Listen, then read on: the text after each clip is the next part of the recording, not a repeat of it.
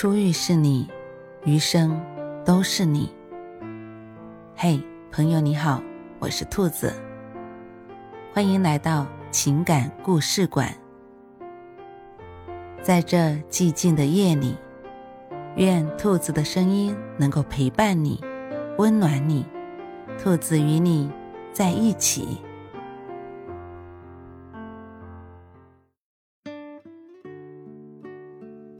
枣花在校园里贴了几张之后，就到校外张贴。不想刚出校门就被一脸震惊的陈春拦住。枣花心险了，说：“你怎么来了？”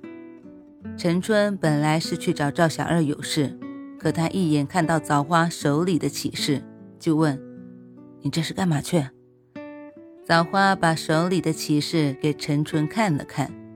陈春看完，吃惊的张大了嘴巴：“悬赏十万呐，那画根本不值钱呢。”枣花说：“对外人来说不值钱，可那是教授去世的儿子画的，对他来说是无价之宝。”说到这里，他心中突然之间一个机灵，盯着陈春问：“你怎么知道不值钱？”其实。刚才在林教授家里，枣花心里也有几个嫌疑对象，因为能接触到钥匙的人不多。他也想过陈春，可又觉得陈春没有这个胆子。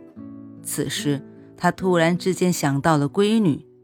如果为了闺女，陈春会不会铤而走险？陈春神色更镇静了。我，我猜的。枣花察言观色，更觉不妙。陈春，你说这事是不是你做的？陈春还想掩饰，枣花一把抓住他的胳膊：“我是你妻子，你有事可不能瞒着我。”陈春见事已至此，只好把自己被赵小二愚弄的全过程说了一遍。枣花听完，顾不得责怪陈春，问。画呢？您赶快去拿来，咱们马上给林教授送回去，求他原谅。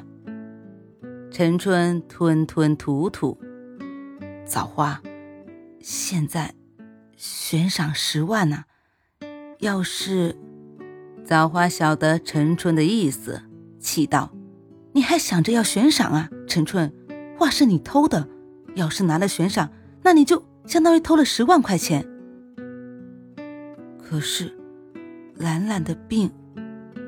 枣花语气缓和道：“老公，咱老家另有房子有地，钱虽然重要，可清白更重要。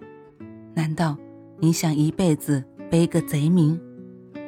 陈春心中巨震。好吧，我这就跟你去见林教授，要杀要剐都由他。当下。陈春到赵小二店里拿了画，跟枣花来到林教授家，把借画的经过详细说了一遍。过后，枣花拉着他一起跪下，请教授原谅。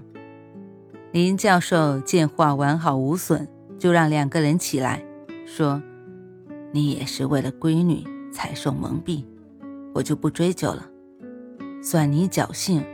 这画。”若真值个几十万、几百万的，即便你不知情啊，抓起来也是要把牢底坐穿的。陈春后怕不已，连连称谢。林教授想了想，拿出一张银行卡交给枣花：“枣花，你去取十万块钱，我要兑现承诺，给你们奖金。”枣花和陈春连忙摇手道。教授，这可使不得。林教授说：“这钱是借给你们的，你们先拿着，给孩子治病。什么时候有钱了，就什么时候还我。”枣花和陈春还能说什么呢？两人眼里都涌出了泪花。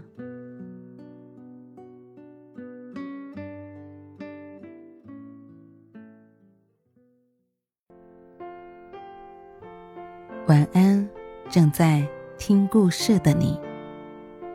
如果你喜欢兔子的声音，或者喜欢这个情感故事。别忘了多点赞、多评论、多打赏哦。兔子感谢你的支持和鼓励，祝你晚安，好梦。